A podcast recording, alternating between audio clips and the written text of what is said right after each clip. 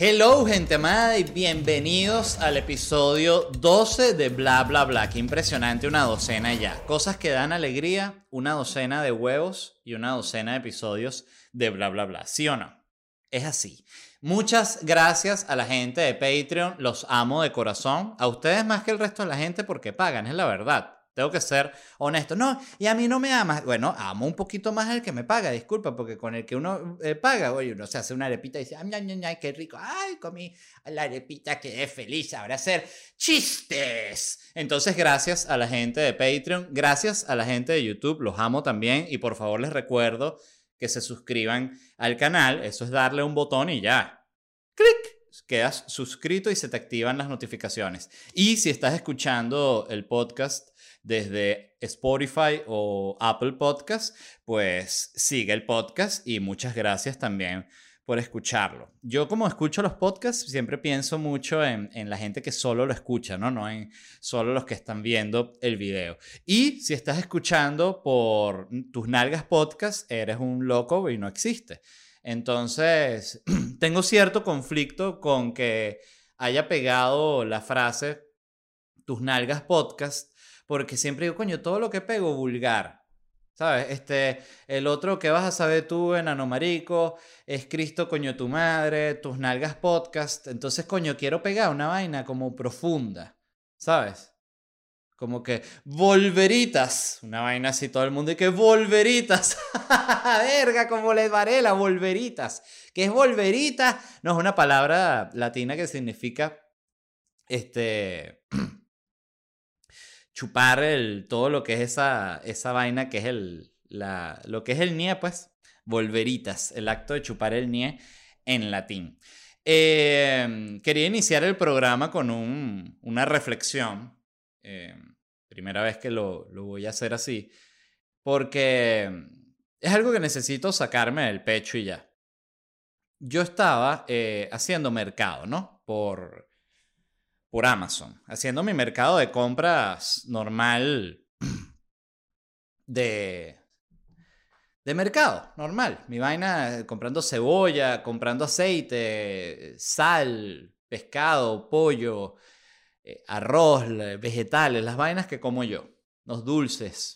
De repente me compro un heladito también, unos brownies he comprado. Me he comprado unos pancitos que son como los pancitos que daban en los restaurantes chinos en Venezuela es similar, pero no es lo mismo. Yo quiero que vendan ese pancito, ese pancito que venían cuatro o seis, era como un six pack de pan chino. Coño, qué vaina tan deliciosa. Y viene como un caliente recalentado, así que lo han recalentado como 150 veces y ya el pan este, queda como, es, es una vaina que es entre casi como una gelatina de pan es exquisito, se me hace agua la boca de recordarlo, ¿no? Pero estaba haciendo mercado y estoy comprando mis cositas ahí y voy a ir a comprar, ¿no? A comprar queso parmesano. Y cuando voy a comprar el queso parmesano, me sale de entre las opciones un anuncio de parmesano vegano.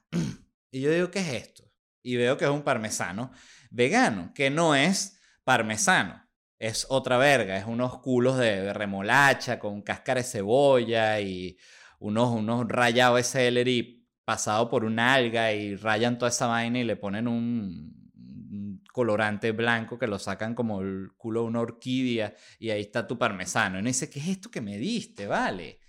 Entonces, ¿por qué lo llaman parmesano? Ya es lo mismo con...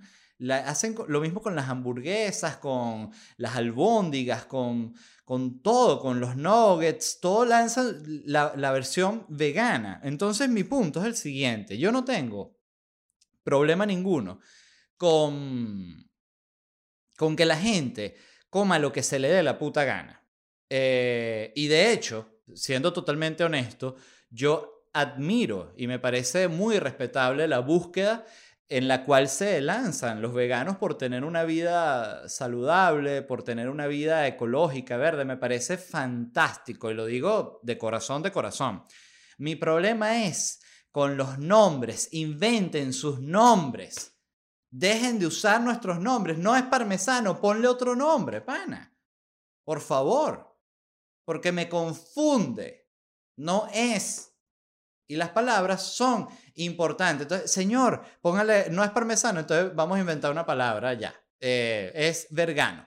¿Usted quiere queso vergano en su pasta? No. ¿Tiene parmesano? Sí, parmesano así, el delicioso, de verdad, verdad, y queso así de vaca, coño, rico, rico, sí hay. Eh, no va a querer el vergano. No, por favor, préndenlo en candela. Entonces mi punto es, inventen sus nombres. Por favor, dejen de usar nuestros nombres. No, que hamburguesa, esta hamburguesa es la hamburguesa vegana, está hecha con sal de mar y yodo, por eso sabe así como una mierda. No la llames hamburguesa, por favor. Yo lo suplico, ni siquiera es una, una descarga, es una súplica. Yo me arrodillo a la gente que lo esté escuchando, estoy arrodillado pidiéndole de rodilla a los veganos que inventen sus nombres. No es hamburguesa, llámala la, la vega, vegaguesa entonces la vegaguesa. ¿Quiere vegaguesa con, con tocineta vegana? No le llames tocineta de nuevo. Hay tocineta vegana también. ¿De qué es? No, también, que la sacamos de... Son penes de sábila. Bueno, no, no quiero tocineta vegana. Inventen sus nombres. Entonces, no, que eh, usando hamburguesa, que es un nombre, coño, de, de, que lo creó la, la, gloriosa industria de la carne. Es un nombre que se, ah. se solidificó a punta de la muerte de millones de vacas. Para que vengan ahorita, no, también nuestra hamburguesa. No es. No es. Inventen sus nombres. No, que esta es la milanesa vegana. No es. No le falta el respeto a la milanesa, por favor. Dejen de faltarle el respeto a nuestras palabras. Son importantes. Y ya, esa es la descarga eh, antivegana. Pero bueno, quería leerles muchas noticias hoy buenas. La verdad, no son muchas, son como cuatro nada más. Qué mentiroso. Ven como, como uno miente, ¿no? La necesidad de mentir, qué impresionante. Eh, esta noticia es, una, es la, la más estúpida y por eso fue la que más me gustó. Dice, un niño de 5 años fue detenido conduciendo un auto en Utah. Dijo que iba a California a comprar un Lamborghini cuando lo paró la policía. Primero, ese niño de 5 años no pasa de los 11. Pues si tú a los 5 años estás metido en un pedo de policía eh, que, que, te paran manejando un carro sin tener licencia, yendo a comprar un Lamborghini, eh, es ya demasiado. O sea, ya eh, a los ocho estás metido ya en el niño mató una prostituta. O sea, es muy, muy fuerte. Y la cosa fue así, este fue el cuento. Este niño le pidió a la mamá que le comprara un Lamborghini. Y la mamá le dijo que no. El niño exigió un Lamborghini. Dijo, coño, cómprenme un Lamborghini. Cómprenme Lamborghini. Cómprame un Lamborghini. Cómprame un Lamborghini. Entonces la mamá le dijo, no te vamos a comprar ni Lamborghini, ni Ferrari, ni Maserati, ni un coño de madre, ni McLaren, ni nada. Se acabó. Castigado. Y el niño agarró una recherón tal con la mamá que agarró tres dólares que tenía, que para un niño es una millonada, tres dólares. Eh, el concepto que tienen los niños del dinero es muy distinto. Y el niño agarró la camioneta de la mamá, y no es que manejó por la urbanización, no, el niño salió de la casa, agarró calle y le agarró entrada para carretera y agarró carretera para California, el niño, de 5 años. Lo paró la policía porque recibieron la denuncia de que había un carro que iba como zigzagueante, que pensaban que era un borracho y de hecho pensaban que era un discapacitado porque lo veían chiquito. Entonces la gente habrá pensado, coño, es un discapacitado que está borracho, se metió una pea y, salió a manejar, ¿no? Eh, y fue la policía a pararlo. Y se ve en el video como la policía se pone eh, detrás del carro del niño y le cambia las luces y le prende la, sirena. Le hace. Y el niño orilla el carro así como un adulto. Seropeo orilla y se ve el clásico video desde el parabrisas del carro de policía y el policía que pasa así junto al carro y avanza hasta ver la, la ventana del niño. Y obvio, el policía se tiene que haber quedado loco, porque si tú paras un carro y estás esperando ver un discapacitado borracho adulto y ves un niño de 5 años, evidentemente te sorprende. Y el niño le dijo, le explicó al policía que iba a California, que se iba a comprar un Lamborghini, que había tenido todo este problema con su mamá. El policía le, le preguntó también que cómo, cómo iba manejando y el niño iba eh, sentadito en el borde de la silla, eh, manejando el, el, volante así y con, el, y con el sentadito en el borde, con el piecito lograba alcanzar el freno y el acelerador. Y como es automático, el niño iba tranquilo. Entonces, primero, varias cosas. Solidaridad con el niño, me parece fascinante yo también quiero un Lamborghini. Me parece que todos deberíamos querer un Lamborghini. Todos necesitamos un Lamborghini. Porque la gente muchas veces suele decir cosas como, a mí no me interesa eso del, del Lamborghini, a mí eso del Ferrari no me llama la atención, no es lo mío. Coño, porque estás mamando y no te puedes comprar un coño madre. Te asustas de ver los precios en internet. Entonces, eh, yo creo que es el que puede, el que se siente interesado. A mí me encantaría un Lamborghini. Y yo estoy seguro que cualquier persona, los que dicen, no, yo no, Lamborghini sí, eso no es lo mío. A mí me gusta mi Aveo, mi vaina. Un carro de, de, de, hombre, ¿verdad? No sé, esa vaina, tú que andas en una nave espacial. Provoca regalarle un Lamborghini para ver si va a decir que no. Dice, no, dámelo ya, por favor, para sentirme mejor eh, de una. Entonces este niño, todos mis respetos por querer su, su Lamborghini. Y yo lo que pensé fue que el, el principal error de él fue que la excusa que dio fue de niño, de adulto, quiero decir. Lo para la policía y él dice, no, que voy a comprar un Lamborghini. Pero dice, un niño de 5 años. Tú tienes que dar una excusa de niño. Entonces, voy a tomar un poco de café. Mm. Si tú eres un niño y estás escuchando este podcast, em, escucha lo siguiente. Yo, por cierto, cuando yo era niño, yo recuerdo que escuchaba la 92.9 en una radio así que ponía en el colchón así enchufada y escuchaba eh, en aquella época pasaban uno que se llamaba el Show del Gato, creo que era, y otro que era, ah, bueno, el Show de la Gente Bella, que fue como un programa este, muy vanguardista de humor negro y así, pero como por, no sé, unos, unos años duró el boom y después no, no se supo más. Eh, yo escuchaba en esa época, siendo un chamito, tendría 12 años, calculo yo, eh, estos programas y me fascinaba, me encantaba. Eh, entonces por eso sé que hay chamitos escuchando este podcast y si eres un niño y vas a, agarrar el carro de tu mamá para ir a comprarte un Lamborghini y te para la policía, no digas excusas de niño, de adulto, di excusas de niño. Entonces yo voy a lanzar algunas ideas para que ustedes, los niños, tengan bajo la manga. Entonces, para que cuando llegue el policía ustedes les puedan responder. Les lanzo algunas. Disculpe, señor oficial, iba apurado a resolver un problema con una pelota. Otra. Disculpe, señor oficial, es que tuve un problema con mi pareja y venía distraído, pero bueno, ¿quién me manda a juntarme con una de tres teniendo yo cinco? Disculpe, oficial, ya sé que sonará absurda, absurdo, pero yo no soy un niño de 5 años, soy un enano dominicano de 53.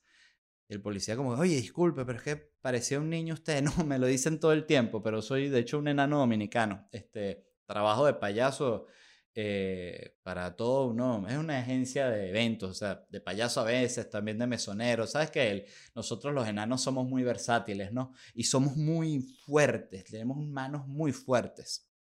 Policía, por favor, avance, señor dominicano. Disculpe, ¿tiene usted papeles? No, arráncale, pa, pa, pa, lo matan, ¿ves? Entonces, bueno, eh, cuento una anécdota rápida que acabo de recordar relacionada a, un enano. Cuando grabamos la sopa Venezuela, eh, usábamos a... contratábamos un enano que era... No recuerdo ahorita su nombre creo que se llamaba Freddy, algo así.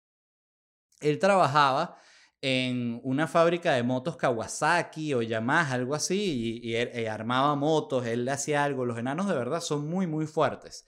Y este enano era fascinante. Los enanos están de verdad diseñados para el mundo del entretenimiento, ellos lo aman. Em, Y bueno, este enano era increíble, él conocía a otros enanos que también eran actores, porque en el mundo del entretenimiento venezolano siempre ha sido muy pequeño, entonces si tú eras enano actor, tú competías con otros tres enanos, que eran los que habían, los productores tenían los números y llamaban, no, tienes un enano, bueno, ahí están los tres enanos, que son los de siempre, pues está este, Freddy, David, Josefina.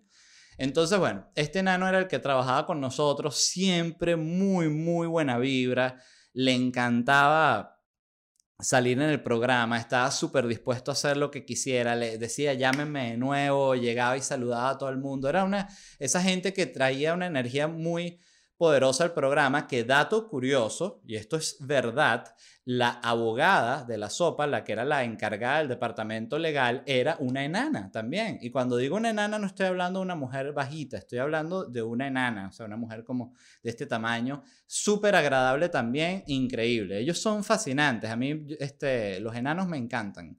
Y este enano una vez salió una escena en la cual yo tenía que levantarlo a él y, dispararlo como si fuese una metralleta, ¿no? Este, habrá gente que de repente escucha esto y está ofendidísimo, pero el enano estaba gozando una bola y estoy seguro que cualquier enano tú le cuentas esta, esta idea de que mira, te quiero agarrar para dispararte como una metralleta y les encanta. Es la gente siempre que se arrecha por ellos, ¿no? Y, y, yo le dije, bueno, ajá, entonces, ¿cómo es la escena? No, que agarra el enano y lo, lo vas a disparar como una metralleta después de citar línea, ¿no? Entonces yo, ah, bueno, perfecto. Yo estaba con mi traje en la Sopa Venezuela, ya iba a grabar. Dicen acción. Y yo tengo a... Coño, me da pena tener que decir al enano al lado, pero es que no recuerdo ahorita su nombre, lo acabo de recordar el cuento. Bueno, ya lo recordaré, ya haré el, la aclaratoria en un, en un programa siguiente de cómo se llamaba el enano.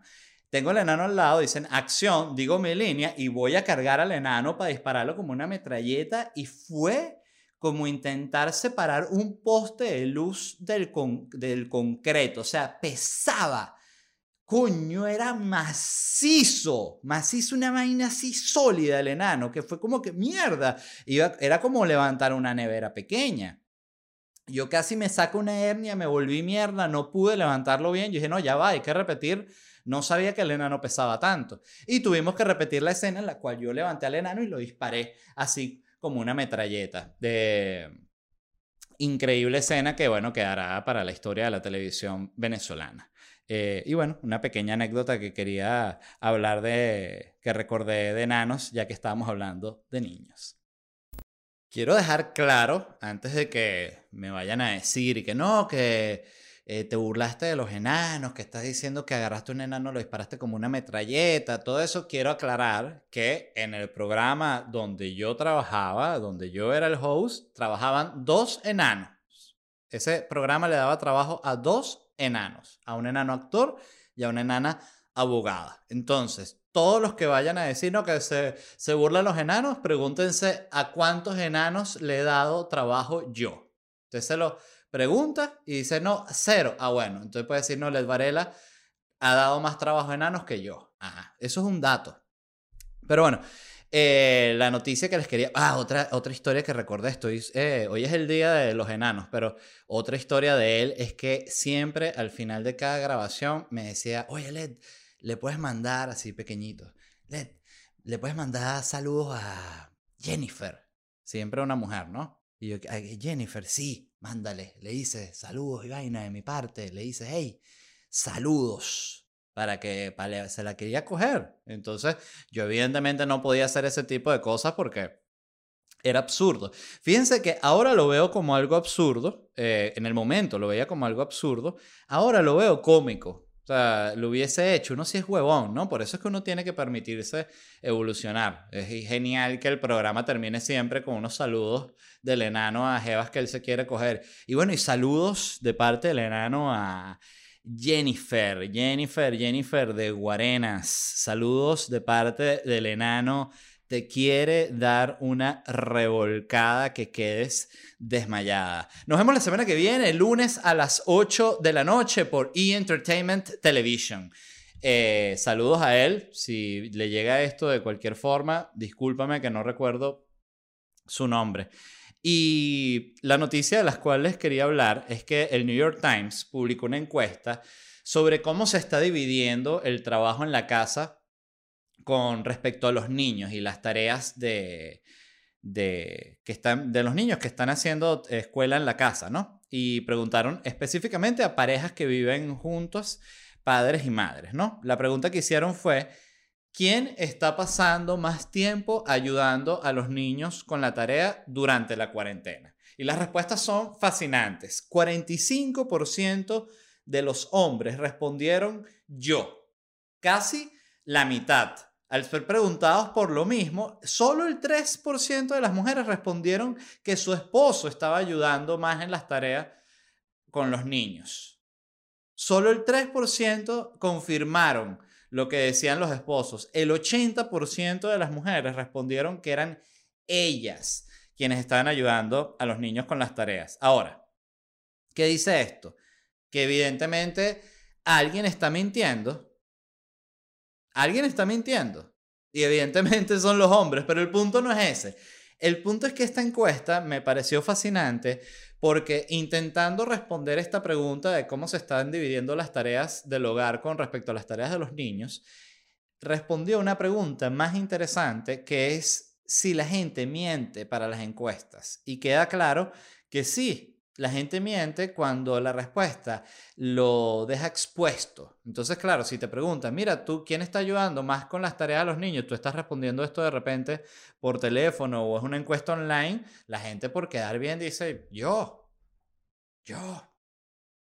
Si tú sales con una cámara a la calle y le preguntas a la gente así con un micrófono en su cara, señor, ¿usted miente en las encuestas? ¿Qué va a decir la gente? No, es un, es un ejemplo muy extremo pero demuestra mi punto, que es que la gente miente para las encuestas. Yo, a mí me parecen fascinantes las encuestas. Eh, quiero hacer esta aclaratoria de que muchas, muchas me parece que uno miente, incluso encuestas huevonas en Twitter, es la verdad. Yo muchas veces este, he respondido así que, ah, cualquier vaina. Y que, ¿irías a un show musical? Sí. Y yo no iría para ningún lado.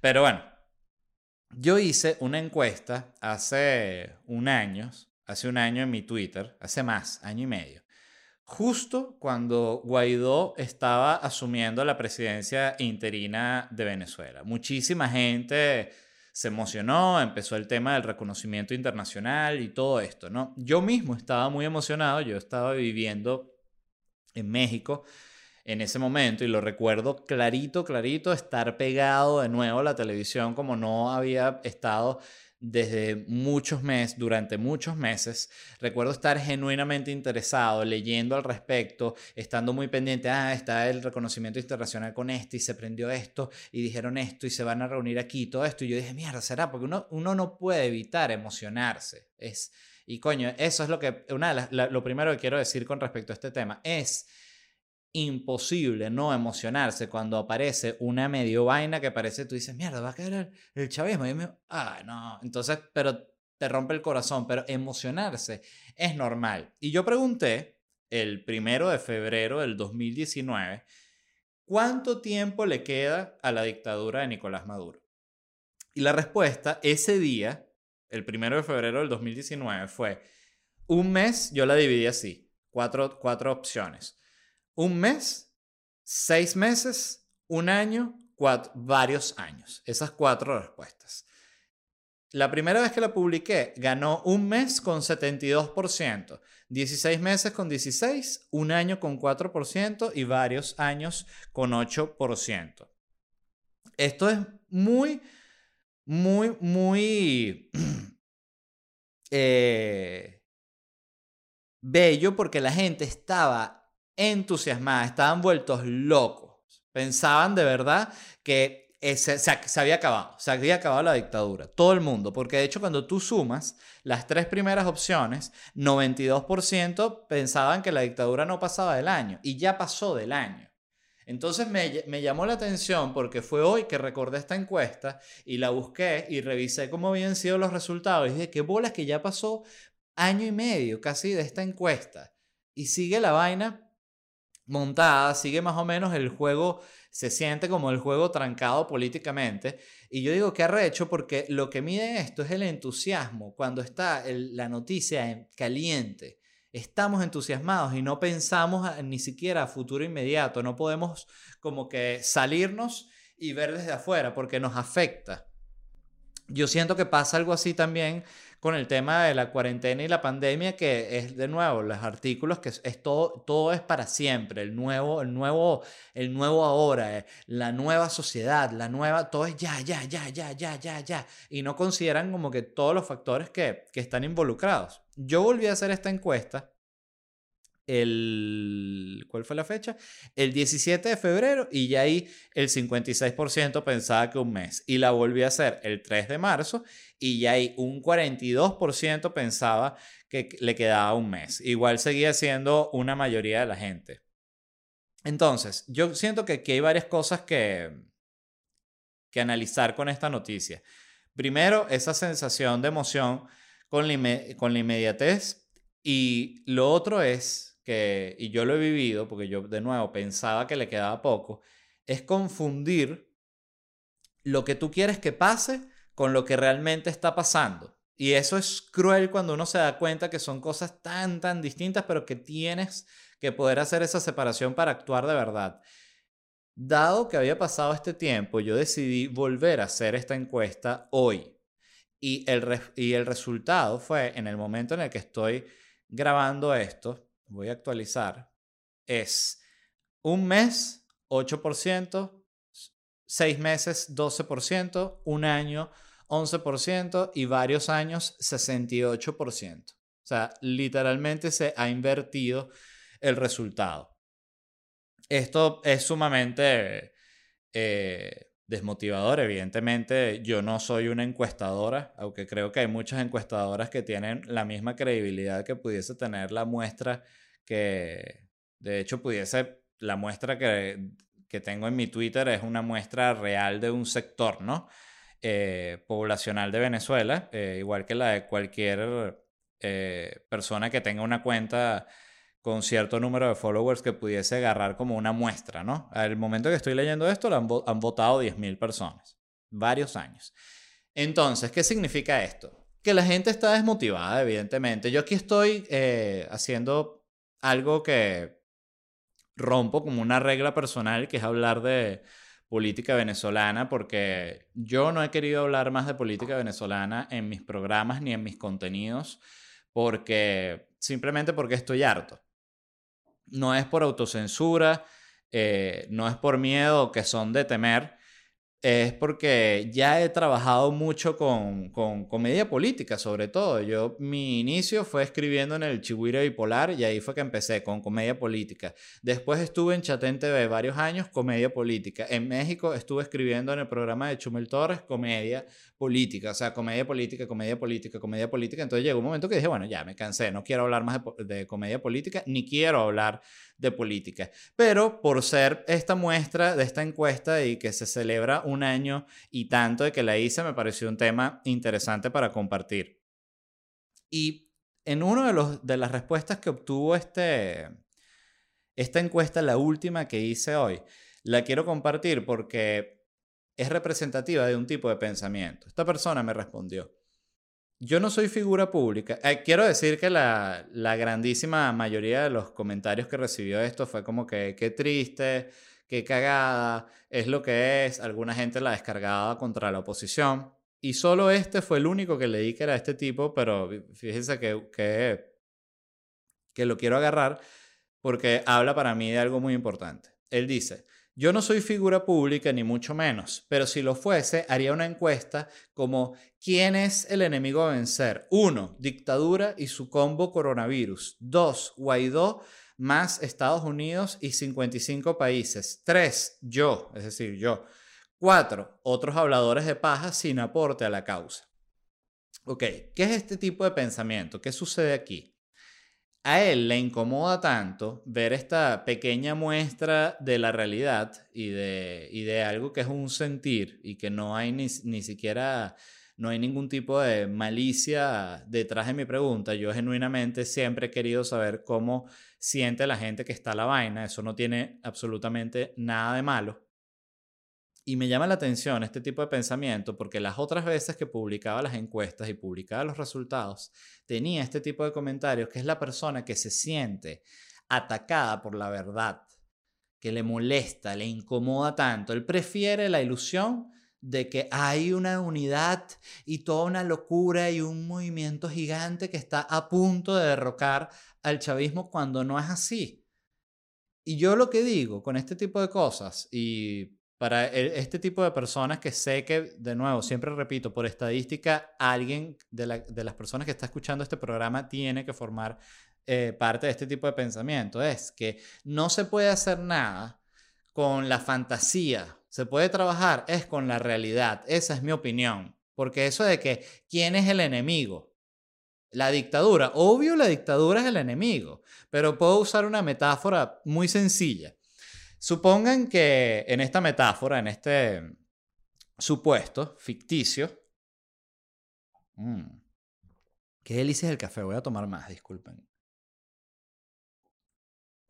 Supongan en este ficticio que van a jugar un partido el Real Madrid y el Barcelona. Quiero aclarar que me sabe a culo a qué equipo le vayan, eh, no es importante para la metáfora van a jugar el Real Madrid y el Barcelona. Y este partido lo gana el Real Madrid. Lo gana 4 a 1. Entonces regresan a los vestuarios. El Real, Madrid, celebra su victoria. Y el Barcelona está, obvio, con los ánimos eh, por el piso en los vestuarios. Y el director técnico dice, coño chico, jugamos como una cagada hoy. Y uno de los jugadores dice, el enemigo es el Madrid. Coño, claro, huevón. Pero tú no le vas a ganar al otro equipo criticándolo.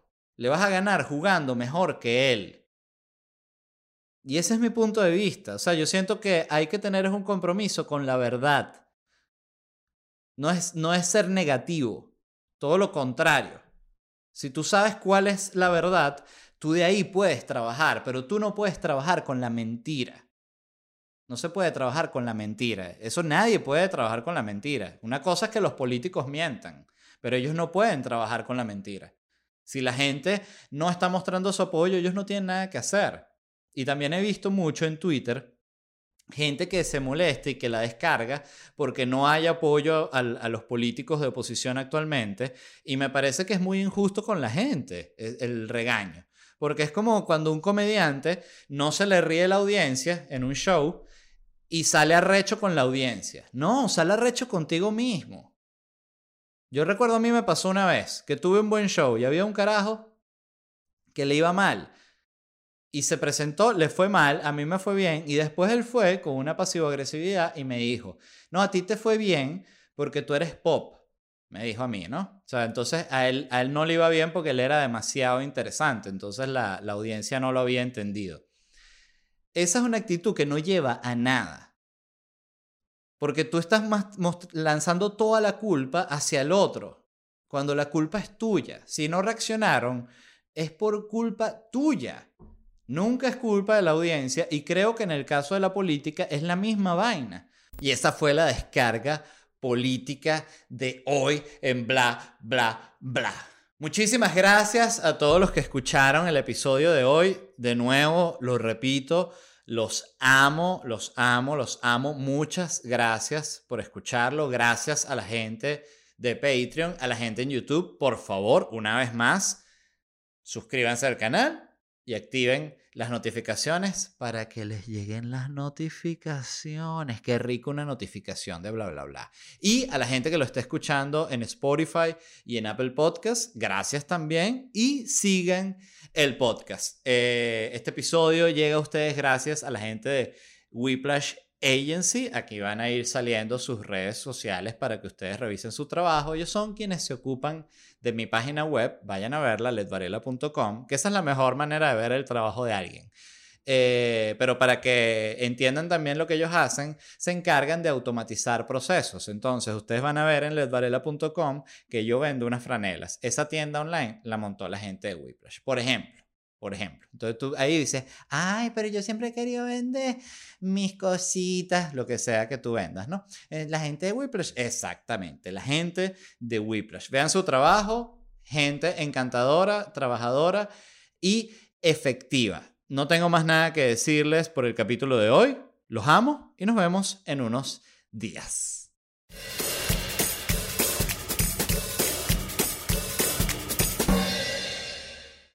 Hello, it is Ryan, and we could all use an extra bright spot in our day, couldn't we? Just to make up for things like sitting in traffic, doing the dishes, counting your steps, you know, all the mundane stuff. That is why I'm such a big fan of Chumba Casino. Chumba Casino has all your favorite social casino style games that you can play for free anytime, anywhere with daily bonuses. That should brighten your day a little. Actually, a lot. So sign up now at chumbacasino.com. That's chumbacasino.com. No purchase necessary. VGW Group. Void were prohibited by law. See terms and conditions. 18 plus. ¿Estás listo para convertir tus mejores ideas en un negocio en línea exitoso? Te presentamos Shopify. Tal vez no lo sabías, pero nuestro podcast More Than Mamis es un negocio y lo empezamos por supuesto para desahogarnos y hablar sobre la maternidad, no para convertirnos en expertas de ventas y del e-commerce. Así que sí, necesitábamos ayuda para vender nuestro merch y poner en marcha nuestra tienda. ¿Y cómo suena con Shopify? Llegó otra venta. Shopify es la plataforma de comercio que está revolucionando millones de negocios en todo el mundo. Ya seas un emprendedor desde tu casa o desde donde sea, Shopify es la única herramienta que necesitas para iniciar, administrar y hacer crecer tu negocio sin dificultades. Con Shopify puedo gestionar pedidos, envíos y pagos desde cualquier lugar, brindándote toda la información y estadísticas de tus ventas al detalle. Regístrate para un periodo de prueba con tan solo un dólar al mes en shopify.com barra sonoro, todo en Ve a shopify.com barra sonoro para llevar tu negocio al siguiente nivel. Shopify.com barra sonoro.